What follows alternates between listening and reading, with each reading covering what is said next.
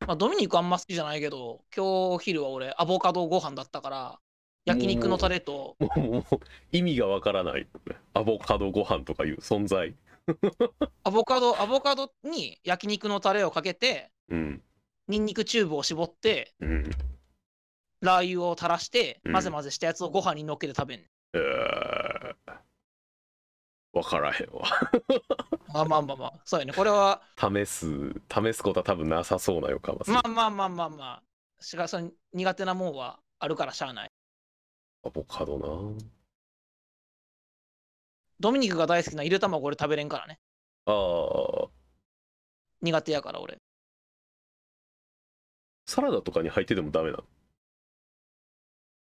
あ、なんか、サラダとかに入ってるやつはドレッシングでごまかして食ってるな。うーんなるべくこう、じゃあ味が苦手なのかシンプルに味というかいや、味、味、味と匂いだね。味と匂いなへえ、うん、主に白身の匂いだね。あーうん、す白身の匂い実感したことないけどなんかそれよく言うねん、みんな。うんし卵に匂いあるって、あるじゃんって、 ずっと思ってんねんけど、俺、うん俺はずっと思ってんねんけど。だからやっぱその白身の匂いが苦手でっていう理由でこううん。卵が苦手って言ってる人は会ったことないねグッズさん以外俺もね、少会なっくとたもことないねん、実 は。大体の人が、じえ、どっちかっていうと君じゃない って言ってきよるわ。あ ーだから明らかに濃い濃い味とこう印象が残るのは君の方やもんね絶対卵の中にそおうだいてもねそうそう。いやまあ、嗅覚がね、敏感だからね、多分、人よりは。優れてるんでしょうねなんかそうそうちっちゃい頃いやでも今だいぶ鈍くなったと思うわ子供の頃はうん味覚が敏感すぎて、うん嫌いなもんばっかりやったもんあー食べられへんってなってたのそう何でも食べれなかったなんかそのあんことかもさうん甘くて美味しいやんって言うねんけど、甘い前になんか癖みたいのを舌が感じ取ってしまってうーんうえーってなるみたいな多分それがちょっとずつなんかね鈍くなったりとかあーあーあー小学校の給食でいろいろ食べるようになってちょっとずつ克服して、あのーまあ今の味覚に落ち着いてでもやっぱりゆで卵はダメ目玉焼きもダメうんうんうんまあ、味覚とか感覚っていうのはどんどん年齢とともにこう鈍化していくものであるのは間違いないだろうからあやっぱそうだよねそれによってこう食べられるものが増えていくのは、まあ、ある種自然なんだろうなって感じをねだから苦味とかをすごく感じやすいんやったっけ子供の頃って苦味と甘みがすごいなんかあなんかそうやった気す受るけな取りやすいとかそんな感じじゃなかったっけななんかどっかみたいなねうんうん、そうそうなだんかから本ピーマン苦手なやつが多いとはそういうことらしい子供のあ頃に苦味がね感じられそうるうんピーマンはピーマンは子供の頃から好きなんだけど俺そうじゃあやっぱなんかピーマンあんま基準にはならなさそうだね、そうピーマンと人参と玉ねぎっていうあの子供がちっちゃい頃嫌がるさあああのクレヨンしんちゃんがこう避けがちな野菜たちは全部好きやねん、俺あんなもんなんずかっと全部凝縮した森やもん ブロ何ッコリーとかね森あブロッコリーブロッコ リーのはあちっちゃい頃あんまり好きじゃなかっ俺たもマヨネーズつけないと絶対食われへんもんねブロッコリーブロッコリー生のまんま食えマジえへんわなんかもうよく分からへんもん味がなんかなんなんあれあ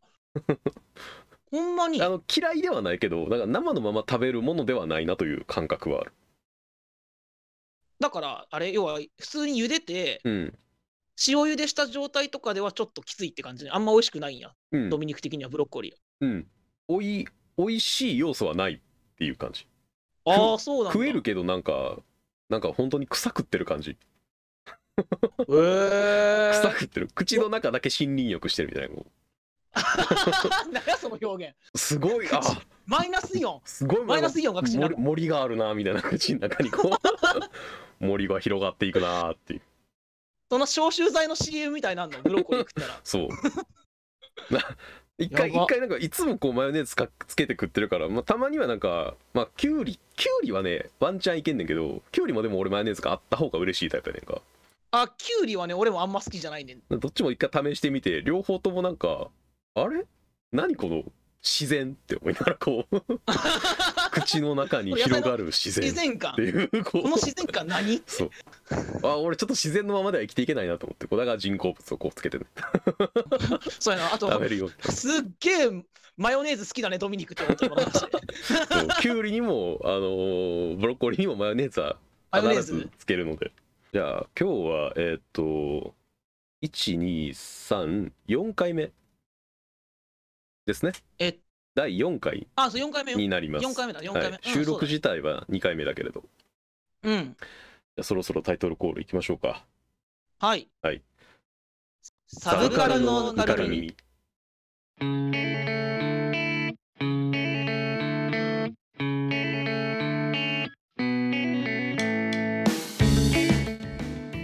なんかええ感じにあったような気がするまあ俺は今噛んだ気がするまあいいけどお話すネタ考えてきたあ考えてきたよお素晴らしい俺は何も考えてねえわあそうなんだまあまあじゃあ俺が適当にその時喋っていくわ俺は何も考えてねえわまあまああの出せる出せるネタは多分話聞いてるうちに出てくるだろうからオッケー分かったそれに合わせて話していきますよ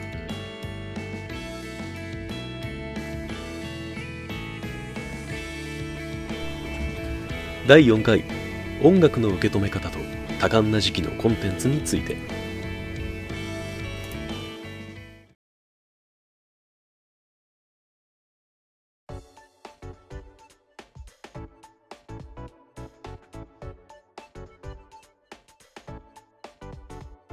うん、ちょっとね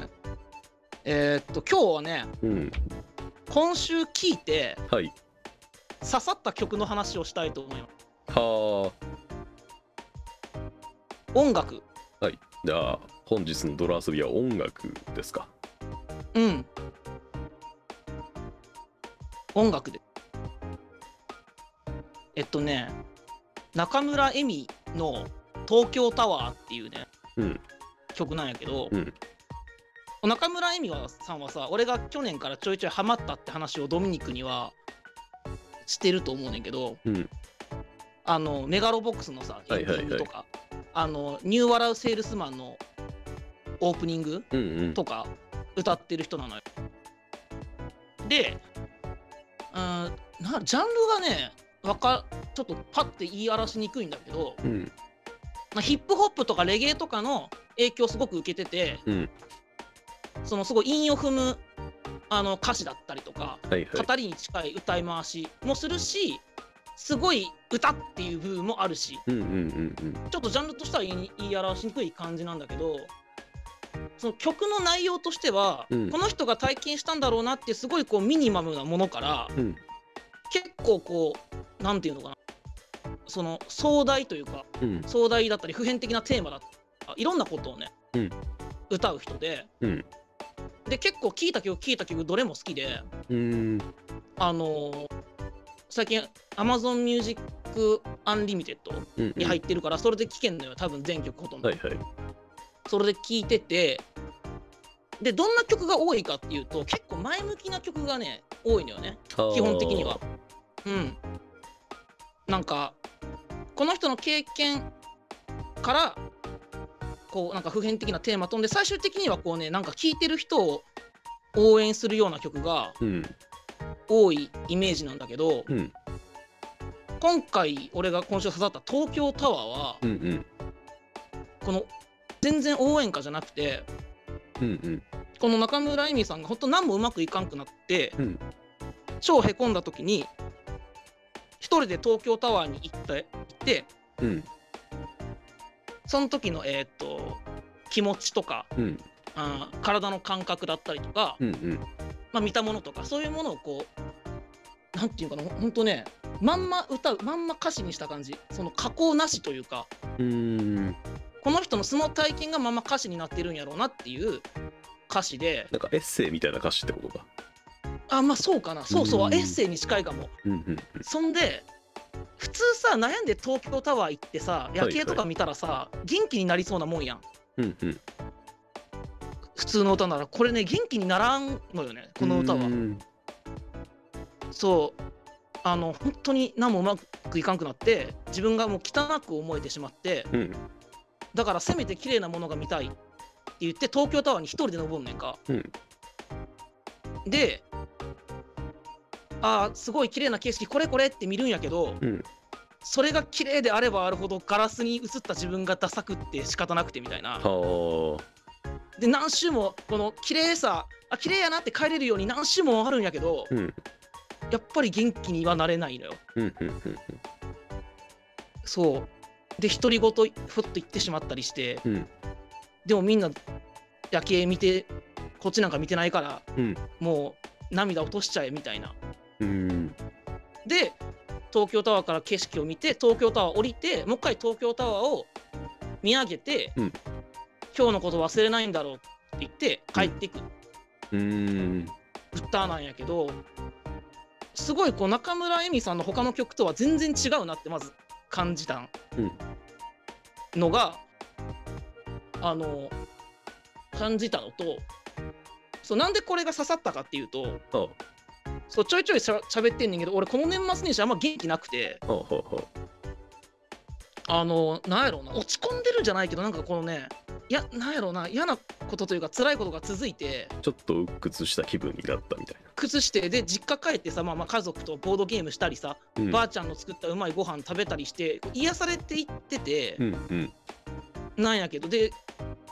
なんかこの気持ちの発散っていうのがずっとできずにいたのようんうんうんうんでなんか泣ける作品とかさ見てさいはい泣いてみんねんけど、なんかそのこの気持ちからじゃ涙じゃないから全然おー発散しきれないみたいなのがうんうんうん続いててでこういう時は音楽だって思ったんやけど自分の気持ちに合う曲もわからんかったんだよずっはあと。はあはあはってなってでこの数日、まあ、ちょっとずつ元気になりつつあったけどちょっとまだその気持ち本当になんかねあうんうんうーんとねその辛くてツイッターとかでもだいぶわめいてなんかまたなんか良くないよまた余計なことをしてあーなんか自分のしとること間違っとるななどうにもならんなみたいなうん気持ちがずっとあった中、シャッフルでこの曲がかかってきた時に、うん自分のなんかね気持ちとバッチバチにリンクして、うんそのどうにもいかない、うんそっから前を向こうって曲だと多分俺はしんどくなっただけだったと思うけど、うんこの中村恵美さんのこのしんどい状況を、うんと俺の気持ちがリンクしてなんかねなんやろもう、うんまあ、代弁してくれるじゃないけど、うんうんうんそんな気がしてなんか俺の中の嫌な気持ちをこの曲が持っていってくれたんでうんうんですごいこの曲に助けられて、おーうん、でねそこでまあ個人的にすごくあの好きな曲になったっていうのとあとうんその歌詞はググったら出てくんねんけどこのうん曲、うん歌詞を読むだけじゃ全然この曲の良さはね多分半分も伝わらんくて、うん中村恵美さんの表現力が本当にすごいのよ。うんこのなんか語りに近い歌い回しの部分もそうだし歌の部分もそうだし本当になんかそうしんどい時に東京タワーに行って東京タワーにマイクがあってそこで撮ったんかって思うぐらいうんその時の気持ちも伝わってくるし情景も歌詞から見えてくるしみたいなうんうんうんうんなんかほら、うん、ミュージカルはさうんみたいななんかわかるかなそのその人がいる場面と歌が完全にリンクするじゃないけどなんかうんうんうんうんなんて言ったらいいんかなっていう言いたといこにとかはくわかるわかる言いたいことわかる、うんうんちょっとうまく言えてないかもしれないけどそのなんかねそ表現力の高さとうんあとこの人の違う一面中村恵美さんの違う一面を見たことでうんうん中村恵美さんのこともすごくまた好きになったのよ。うんうん、こうドミニクとはちょいちょいこの人を好きになる話をしてるやんコンテンツを好きになるっていうのはさあーその人を好きになること作だり手の方を好きになるっていう話からねそうそうそう、んその本当にこの中村恵美さんの素というか、うん生の部分その時の生の部分っていうのがこの東京タワーには詰まってて、うんうんうんうんうんうん普段の曲が前向きだからあこんな時もあったんやなうん調べると今38歳でなんかいろんな仕事転々としながらあー遅咲きでデビューした人なんだってすごいね38やったらあれいくつぐらいあのかかってこいよはだから35ぐらいか多分35あそう35ぐらいぐらいよねああなるほどな、なんかねやっぱやっぱ聞いてて思うのはやっぱ音楽ってすごいこう聞くタイミングってすごく大事やなと思うよねいやーわかる本当にそうだとん思う、音楽とね個人的に小説はねすごくタイミングが大事なコンテンツかなって思っててああはいはいよく喋っとるなうんなんか受け取る側のその精神状態もそうだし、えーうん精神年齢もそうだしあとはうん周りのわかる環境もそうだし、であの今日もあるな、うん個人的になんでこの2つってすごくそれが大きいのかなって思うとやっぱうん言葉にしてるからだと思うのよね、うんうんうん歌詞と文章っていうので今自分の気持ちってこういう気持ちだっていうのを歌詞に起こしてくれててそれがそのまま聞こえてくるっていうのとそれが文章になってそれを自分で読んで、あこれってすげえなんか分かるなみたいな共感できるなっていうところ、ん共感できるねそうそううにん収まっていくものがあるとやっぱその時にすごく刺さるものになるんだろうなっていう感覚はあるよね。そう音楽あのねとしてこういうさあうのん刺さる経験ってやっぱ10代の頃に多かったうんうんうのよん俺はうんあの俺ミスターチルドレンめっちゃ好きだけどミスチルが好きな理由はやっぱり当時刺さる歌詞が多かったりしたのねうんうん受験の時に刺さった曲とかうんうん好きな子ができた時に刺さった曲とかうんうんうんそういうのがあってであのでミスチルはねその年取っていってもまたその刺さる曲が出てくるから、うんうんそういう共感性の高い歌詞は俺の中ですごいミスチルがその代表格なんだけど、うんうんうんミスチル以外で久しぶりにこんな経験をしたのよ音楽の歌詞で、うん音楽でか、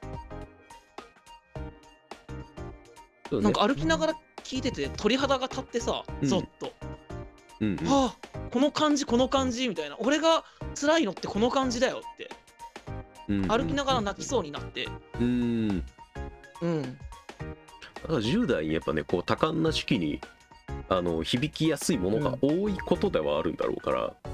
10代のうちにいろいろなものに触れるっていうのはそれだけですごく価値にはなるんだろうなとは思うね。いやー本当にそう思うわ、うん10代の時に見たかったなっていうものをうんうん子供の時に見たかったなってものもいっぱいあるしね、そうだよねいやさっきの本当にその味覚のね話をしてたけど本当に感覚もやっぱどんどん鈍化していくから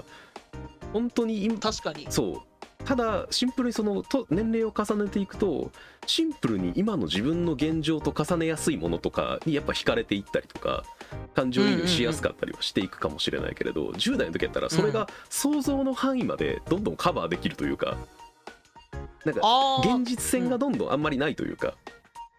すごい想像の中の自分なんだけどそれに重ねられちゃうみたいなねあーそういうのもあるなそう確だかからにそういうのもあるから多分10代の本当に多感な時期というか妄想力豊かな時にいろんなものに触れておくのはすごく大事な気がする、ああ確かにな、うん、どんどんやっぱ年齢重ねることにどんどん現実味を帯びていって今の自分ってこの幅の中であとこの長さぐらいの四角の中にいてっていうのがどんどん見えてくるやんか枠がうん、うんうんこれが多分10代の時は多分この枠がねあるにはあるけど点線ぐらいやと思うのよねなんかもう表だから現するともしたらなんかうないのと一緒やそう見えてないねんなそうそう見えそれがほぼ見えてないというかあるにはあるけど、まあ、あんまなくてっていうそこからはみ出してるなんか自分に重ねてあなんかこういうのもいいなとかあこういうのもいいなっていうのがどんどん周りを埋めていって最終的にその資格ができるみたいなねうんうんうん感覚がなんかそういうものを作っていく原動力になるのかなという気がするのでいろんなものに触れるのはほんまに大事なんやろうな大事だねうん。わかるとね、やっぱだから、あんまりこう、年を重ねるごとに、なんか刺さって、もう心の支えにしようっていう作品って、まあ出にくくなってくるのは自然なことなのかなという感覚をちょっと思ってはしまう。なんか今ずっと自分が大事にしてるコンテンツとか作品とかってやっぱ結局10代の時触れたものだったりするからまあ確かにな俺はあ10代かコンテンツに多く触れたのが大学に入ってからだ、うんまあ、10代後半から20代前うんうんうん半ぐらいのものかな、が残ってるかも多分うん。でも多感な時期って考えれば別に10代に限定はしなくてもいいだろうしね。あ確かうん。そうそう環境が変わってこれから新しい新生活を始めるな始めてる中で触れていった新しいものにいろいろその感性を揺さぶられてだから残ってるのかもしれないし。にうんうんなんか代弁してくれるっていうのはすごくなんかいいよねやっぱ文章文章というかあの文字のコンテンツがやっぱ俺は好きだからうん歌詞を見るのも好きだし本小説を読むのも好きだしうんうんそういうので感じてその代代弁するっていうところで一個思い浮かんだのは俺はあのとあるあの SCP なんですけれどおう SCP、はいはいというものはね、まあ、SCP ファウンデーションというあのえーっといなんて言ったら分かりやすいのかなシェアードワールドっていう表現をするんだけどまあ一つの世界観を共有して、こういう世界観があるからこの世界観の中で、えー出てくる、えーものだったり人だったりをみんなで書いていきましょうっていうだから一人の作者じゃなくて共通の同人みたいそうなそうそうそうほんとそんな感じだイよねメージだな俺はううんんう世界観を共有する同人作品みたいなものでで、うんこのうんうん SCP がね何が特殊かっていうと全部文字のコンテンツっていう、まあ、文字と画像あかそうだよねそうんううんこの現代 YouTube 全盛期の中うんうんひたすらに文字と文章となんか言葉と画像だけで表現するっていうう コンテンんツになってて、この中の俺は一つすごく好きなやつがあの、えー CP2737 ってやつなんですけどうん SCP2737 でねググるかもしくは死んだ1匹のヤツメウナギでググればあすあぐ出てくるんですけれどもやつめうなぎねうんはい死んだ1匹のやつめうなぎ、でこれも本当になんかまさしくその自分の感情を代弁するっていうところをなんだろうなすごく抽出したものになっているうんので、なんまあこれも説明が難しいものではあるけどなんか自分のトラウマを、えーうんうんあらわにするっていうとなんかすごくなんかわざわざそれを見せつけられるなんてっていうような表怖いもののようなねうん、感じだけどねそれだけ聞くとそう感じがしてしまうんだけれども、この、うんこのその、えーまあ、やつめんだぎ何かっていうとそもそも100年、えっと紀元、えーじゃあ西暦100年前後ぐらいに作られた壺の中に、ただ1匹のやつめんだぎが死んだ状態で入ってるとただ腐りもしないっていう、うんよくわからない不思議なものだとでこのうん壺を目の前にするとみんなが誰しもが自分のトラウマを口から出していくっていうものではあるんだけどこれはうん意識してるトラウマじゃないことの方が多いっうていうんうん無意識のねそうなかったことにしてもう全然意識せずにもうしまい込んでたものをうんさらけ出してじ口にすることで自分自身と向き合ってみようっていうものがこのものだったりしてでそれをこうどんどんどんどんそのメカニズムをあらわにしていくのがすごく文章の流れが綺麗でそうなんだようんちょっとずつ分かっていくね俺もちょっとずつ読んだんがね結構前だからうんうんちょっと忘れちゃってるけどそうちょっとずつどういうものか分かっていくねんなそう初めはねなんかあそうなんのかうん殺人者がその殺人を犯した時の情景とかをどんどんつらつらと言っていくからあ本当にちょっと怖い話なんだってどんどん思っていくんだけれど、うん最終的にそのやっぱりどういう衝撃的な事実というか事態が起こったのかっていうのを自分の口からあの話していってその時にどういう感情だったのかっていうのを自分の口から言葉にして表現するってすごくなんていうの分かりやすくセラピーになるっていうか、うんカウンセリングの考え方だもんねそのただひたすらにね受け手側が聞いてくれるっていううんだからこのその死んだ一匹のヤスメウナギの中ではあの自分のトラウマだったりとか苦しいもうのんを見つけた時には、この壺の前で喋ってみるといいと、2000年前に死んだ一匹のヤスメウナギが驚くほど親身に君の話を聞いてくれるはずだっていう結びで終わってるっていうのがね、いやーあの結びはねいいよね す好ごくきだわすごく好きな結びなのよね。わかるわかる気持ちいいよねうんその前半がさその怖いんかなって思ってそそのどんどんそれが分かっていってその気持ちいい一言ねうんうん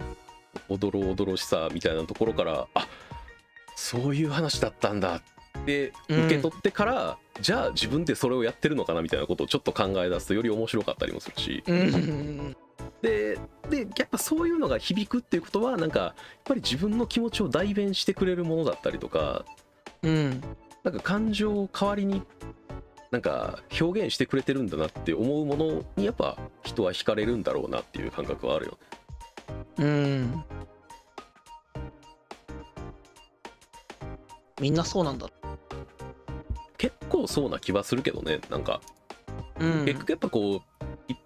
なんていうの一般大衆って言い方をするとまあ自分がさも一般大衆ではないかのようであるけどあ のうんなんていうの、ちょっと上から感出ちゃうかうらね、んそれ言う、と大大衆なんていうんだろうなすごく人気のあるそれこそ楽曲とかうん小説とかってやっぱ想像の範囲内とか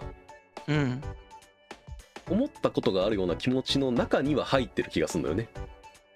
うんただそれをうまく言語化できなかったのがすごく綺麗にぴったりはまるメロディーラインとか歌詞があったりうっんていうので、あの広く受け入れられたような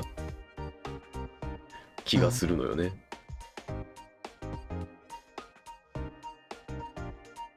そういう要素はなんかなんだろうなこうコンテンツにはやっぱある程度必要にはなってくるのかなっていううんエヴァがあんだけ受けたのもそういうのもあるんだろうなとは思うよね。ああなんかこの14歳のうん心情うんあの感じをうまく表したみたいなうんうん評価聞いたことあるなうんあー確かに「エヴァンゲリオン」は10代の時に見といてよかったなって思うな、うんあれは今見てうんそうね大人から見るとなんだってなっちゃうのよねだからその葛藤をある種乗り越えてるはずだから大人になってると絶対にうん今初見だと絶対よくわからんかったで終わっとるかもうんテレビシリーズは特にそうな気がするかなそうそうテレビシリーズね新劇場版はねまた受け取り方が違うもちゃんとしたあのエンタメコンテンツに消化されたけどうん テレビシリーズの方のエヴァなんかなんだろう本当に生の感情をぶちつけぶつけられてるようなうん気持ち悪さがある中にねなんか惹かれるものがあってみんなずっとそのコンテンツを追いかけていったわけだろうしまあエヴァもそのだからなんか考察されたからうん売れたとか思ってたけどうんうんやっぱその共感性っていう部分もうんあったのかもね「エヴァンゲリオン」そういうのも大きそうよねであと個人的にはやっぱ言葉にしてみるっていうのがやっぱり大きい気がすんねんなうんなんかどう思ってるどう感じてるみたいなのを言葉にする機会ってそうだ俺は特になかったタイプの人間やからああまあなさそうだよねあんまりそういう話しないしねうん、そういうのをやってるとなんかなんていうの精神衛生上 良さそうな印象はあるかな、と思うよ俺毎日日記つけてるけどあーまあそれはなんかね書いてみてうんうん文章って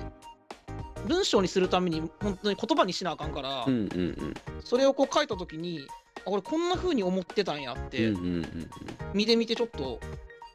へえはっとしたりとかうんうんこんな表現になるんや文字にしたら面白いなって思ったりとかあーやっぱそういうのはしていくと後々いろんな気づきが得られそうではあるよねうんうんそれこそこのラジオみたいなあ確かにこね、のラジオ媒体もまさし思っくそうそう思ったことをそのまま台本もなしで言ってるだけやからたことそうそうそうんうんうんう多分さっきの中村恵美うんさんのくだりは後から聞き返した時に、ああこの時こうやったわってめっちゃ思い出すと思うあーね感情と一緒に思い出すものになっていくんだろうなって気はするよそねうそう思い出すと思ううんそうなんだよねなんかでもこの感情と一緒に思い出すってだけね捉えるとなんかこうネガティブなものも含まれるかもしれないもうかっこいいも一つの感情やからなとは思うよねうんうんうんうんうんそうだねそうかっこいいっていうなんかそういうものも一緒に思い出すコンテンツもいっぱいあるわけだからなんかそういうものと一緒に思い出せるようになるといろいろ昔見たコンテンツの拾いがいもありそうではあるうん本当にね中村恵美さんに今回はもう感謝とリスペクトを込めて 喋ったよ本当にかっこいい曲もいっぱいあるからね中村恵美さんうんうんうんそのプロデューサーの人がギター弾いてるらしいねんけど後ろでだいたいギター、うんあまあ違う曲もあるけどだいたいアコースティックギターがメインのトラックみたいなのがずっとなっててその上をずっとうん中村恵美さんが歌っていくみたいな曲が多くてうんうんそのギターの音もかっこいいしはいはいそう中村恵美さんの歌声もいいし歌詞もいいしうんうんあーその共感した曲でねもう一個喋ってもいいじゃん中村恵美うんあのね「教室」っていう曲があってはいはいこれはねこれもこの人の経験から始まって36の時に多分書いた曲やね36歳って出てくるから歌詞に、うんあの仕事帰りみたいな仕事帰り歩いてうん怒られてうん泣いて情けないなって思い出すねで読もうねんけど昔のことを思い出すねんかうん学校、学生時代のことうんであの頃はもっと私は小さかったうんうんで学校っていうのは狭い社会だみたいなことを歌ってくねんか、うんもう1から1弦から6弦月から金までが全てでちょっとでも目立ったりはみ出したりしたら終わりだったっていうね、でもでそのなんだろうなその人目を気にしてしまう癖とかさはいはい学はい校はいの時にそれは今でも残ってるでも教室の世界はもっと広くてうんおかしくてカラフルなんだっていうことを歌う歌なのようんこれもねなんか学校の時ちょっとうまくいかなかったことがある人とかすごい刺さると思うし、まあ、うん俺もそ、結構そうだからすごいこれも聞いた時にすごい感動した「は」ってうんうんうんなるほどなそうそうでもその教室での体験を否定するわけじゃなくて教室が狭いって分かったのは自分が教室にいたからさって歌詞があったりとかさうんうんうんうんうんその時の経験は否定せず受け入れながらその広い世界で自由に生きようっていううん歌なのよ教室うんうん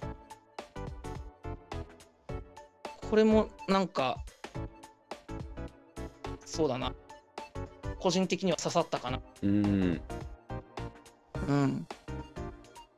あと女の人が主人公の歌が多いからあはは本当に女の人に聴いてほしいなんか女の人を応援する歌もすごいうんあんのよねああ性別の差でね感じるものは絶対に違うだろうからううんんそれはやっぱ中村亜美さんが女性な分真に迫ったものは描きやすいでしょうねそうベストアルバムのタイトルが「日本の女を歌う」やったりするしなうーんうん、まあ、男性目線の曲もないわけじゃない結構こう女性主人公のグッとくる歌が多い気がする、でも男の俺が聴いてもこう共感できるところもいっぱいあったりとかして、うんうんうん、ちょっと久しぶりにこうファンになったかなって感じあ中村恵美さんーいいですねうんなんかすごくやっぱ現実的な歌詞ではあるよねなんか聞いてるだあーそけうで感じると、うんなんか本当にそうだねね本当にその年齢を経ていやこれってこうだったんだよなっていうところに気づいたっていうのをちゃんと歌ってるみたいなさ、うんそうそう多いと思う、うん、だからなんか尾崎豊が歌ってたその10代の時にそういうものがあるけど、いや結局なんとかなるぜって10代のパワーで言うのとまた違う価値観というかいや違うすごい大人そうそうなんとかなったから大丈夫なんだよって言ってるようなさそういうなんか強さはあるよね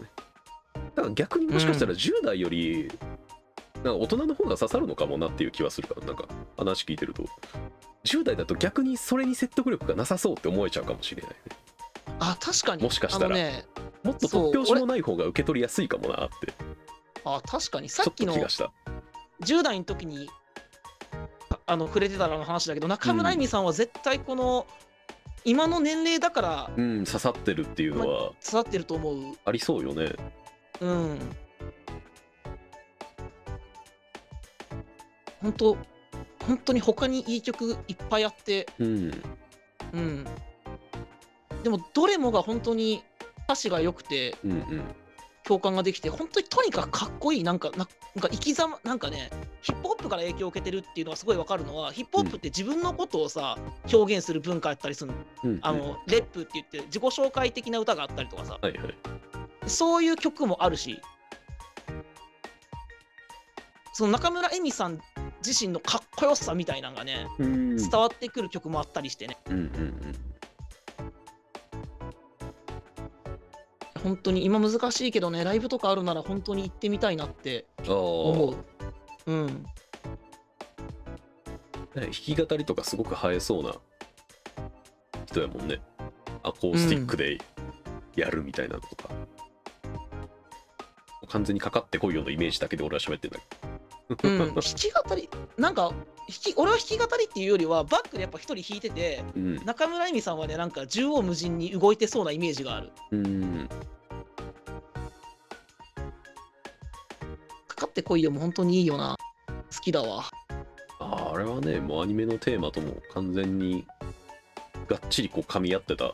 やつだったし、うんなんか現代風詞曲みたいな感じで聴いても全然がっちりハマってるしみたいうんうんうな、ん単体でもいい曲だからねあれはうん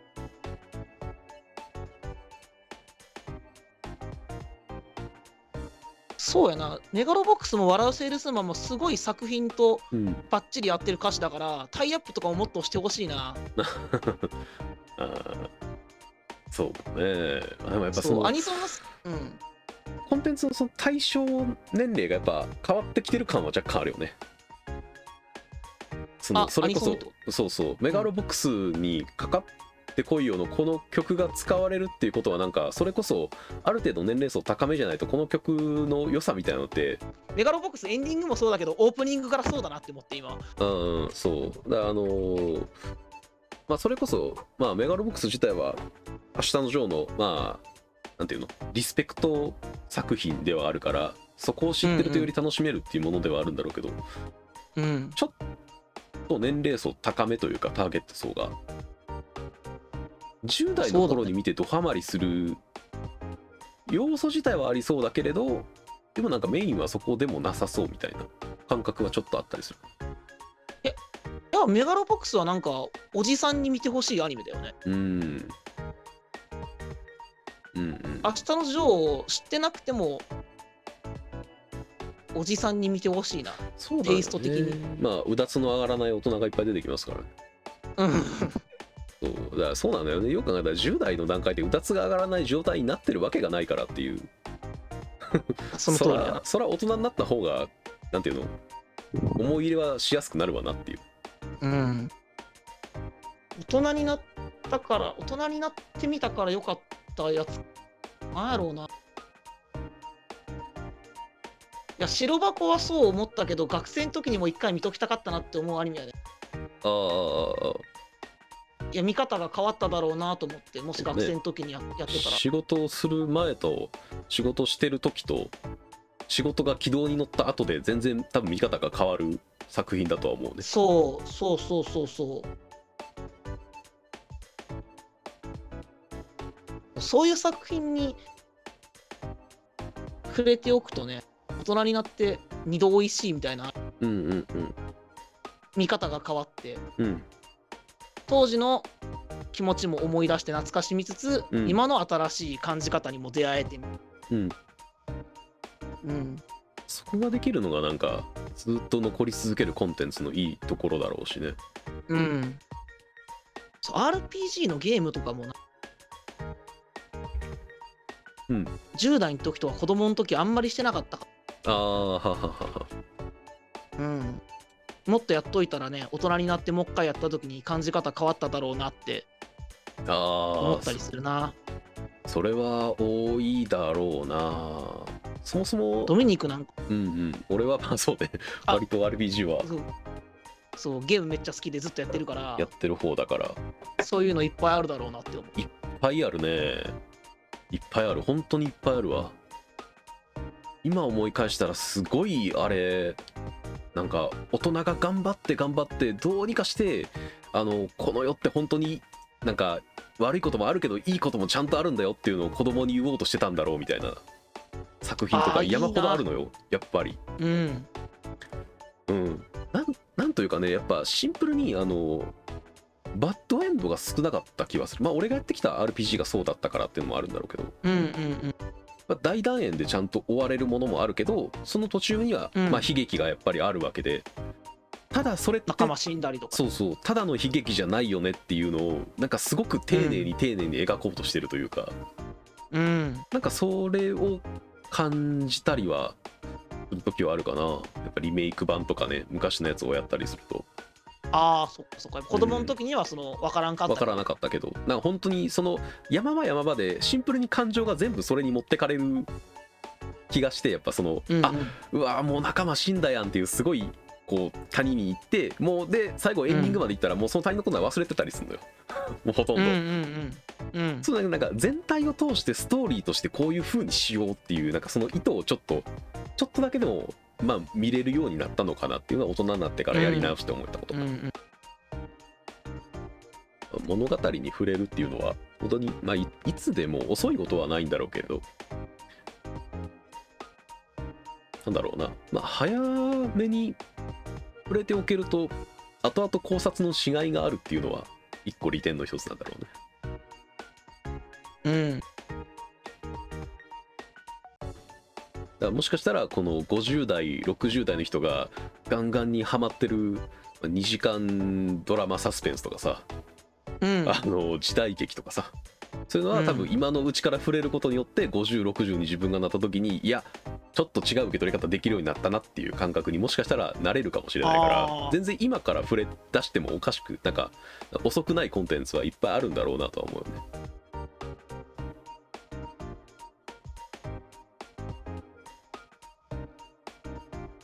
まあいろんなものを見とくと後からまた楽しいよってうん。総括するとそういう話ではある。うんそっかそんな感じそんな感じでいいかなああ、 そんな感じでそんなすか感じでねい。いのかなうん。まあ まあ、いろんなもんね。まあでもそのね、数が山ほどあるから、まあ結局どれを選ぶかっていうのは結局自分がピンときたものになるだろうから、そうだねうん。この情報の集め方いかんにもよるんだろうけれどね。まあなんか面白そうだなって思ったらとりあえず触れてみるっていう、フットワークの軽さは大事な気はするね。コンテンツを楽しむのは。うん今でその触れやすいしねうん、何でもかんでも配信とかがあっていそうそう、それもあるし。や音楽の配信とかさうんサ、ブスクってやっぱりそのレンタルするのも買うのもちょっとほら人人動きいるけど、もうんんちょっと聞いてみようかなですぐ聞けるやん配はい信は,、はいはい。視聴とかもできるもんね、その場で。そうそうそうそうそうだからそのあんま聞いてこなかったけどどんな感じなんかなってちょっと聞いてみるうんうん。とかね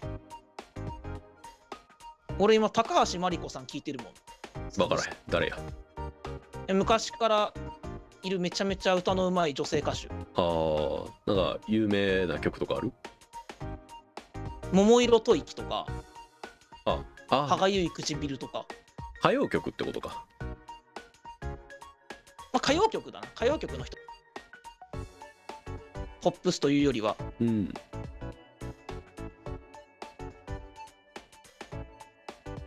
たまに歌番組で聞いてその母がすげえこの人歌うまいって言ってたなと思って、うんサブスクにねえかなと思って調べたらあってうん。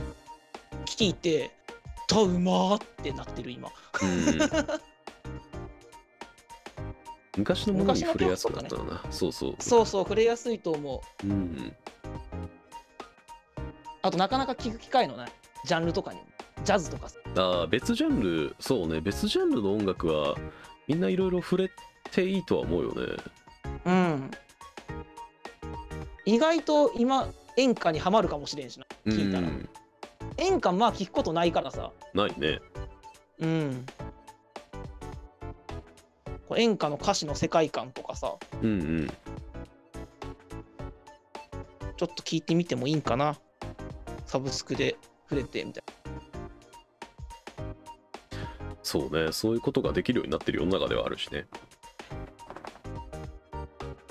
な Amazon Music はほらドミニクも言ってたけどゲームのサントラもいっぱい弾けるからああそうですねそれも確かにあるな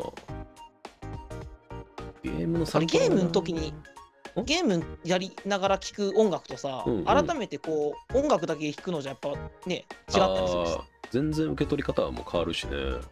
うん、難しいゲームだと今 BGM どころじゃねえよって思ってるからさ、うんこっちはあとループなくてそのループがなくてフル弱で聞いたらまた印象変わるみたいなのもあったりするしねあーうんわかるわかるこのところとかもまあゲームじゅミュージックの面白いところではあるかなうん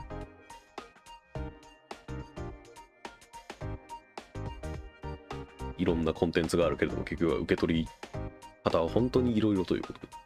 総括としてはそのあたりになるんでしょうかね、ですかね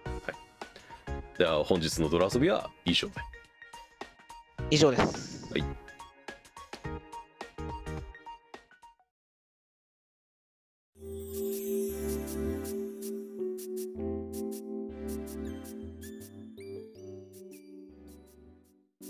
ではここからエンディングですねエンディングやなうん エンディングやないやなん かはいいどうやしたなんかそのいやいやなーって言って何喋ろうかなと思って今喋ること浮かんだから喋るわはいいやその自分のなんていうのその心の問題というか、まあ東京タワーにこう救われた問題、なんかこのラジオで喋って今もう一完結した感じがしたのでああすごい今日はすっきりした、うんうんいいですね、うん、エピローグやね、うんじゃあねこのラジオそうそうなんかこのそうなんかこういう話をただすんのもすんのも違うなみたいな誰にもなんかうまくその表現ができなかったんだけどこの曲を通してうん今このラジオでその自分の気持ちみたいなものがうんうんちゃんとこう吐き出せたのかなってああその自分のなんか嫌な部分の供養というかさ、ああはあはうあん、できた気がしたのでいやすごくなんか健康的ななんか精神の使い方だと思ううんいや俺本当にこの基曲本を的にね吐き出すことをあまりしない人間だから、そうドミニクどうしてんのって思うもんな分からへん俺だおなんかうちにたまる感覚がそもそも分からへんからなんていうのいやーすごいなそう羨ましいマジでそうなのよねだからそのなんだろうね、 うん、ここはなんかそうなんよだからそこに関しては俺はあまり共感力がないタイプの人間だかうんいや俺もな今年まあ去年か去年がさそのコロナでいろいろらはいあっはてい外に出られないうんい行きたいイベントもない、はで家でいろいろこう楽しめることはないかっつってゲームやったりアニメ見たりさ、うんまあ、してきてで発散法をね見つけてったつもりだったんだけどあーあー多分それがねやっぱまだうまくできてなかったのかな年末に、年末のそのラッシュでねあーうんあの爆発を多分起こしてあーそうそうあ溜まってたんや発散できてなかったんやななるほどねそうそうそれによってずっとこうね、んん調子よくねえなっていう日々が続いてたんだけどまああの他にもいっぱい助けてもらったけどうんいろんな人にいろんなもんにも助けてもらったけど、まあ、そのうちの大きい一つが今日喋った東京タワーだったかうら、ん、まあいいよね、んそういうものがあるだけでね。そうそう俺も聞いた瞬間絶対これラジオで喋ろうって思ったもんへー東京タワー、そうこんなタイムリーな熱はここで吐き出さなと思って、いいですね、うんえー熱意のある、熱意のあるレビューで。ちょっとね、後でそう俺も聞いてみようかなと思うので。いやー聞いてみて本当にそのそれこそこのこの曲の中の中村エミさんにドミニクが共感できるかはドミニクの場合定かじゃない けどいや、多分できへんとは思できへんなう。うん、できへんと思そうれけこそど本当にその感覚のそのね、あのー受け取る時のタイミングがあるやん、やっぱ曲は特に。音楽は、うんうんうん俺そういうタイミングになることの方が稀だからさそのタイミまあンそうグ、だねぴったりのタイミングで聴かへんかったらそういう曲って刺さらへんのよねやっぱりそう だねだからそうドミニクねやっぱりこの中村エミさんの表現力うんだがすごいからそう楽曲の方に注目して聴いてみようかなとは思うあーぜひそうぜひ共感とか本当そうよりは、やそうやって聞いてみてくださいまあ、一つまた楽しめるものが増えたので俺は満足ですねいやよかったよかった、はい俺もすっきりして満足です、では本日のサブカルのガルミも、えー以上ですね第4回以上ですはい言うてもうそんなやってんねんなって感じだけどじゃあまた次回に向けてはいはいではご視聴ありがとうございましたありがとうございました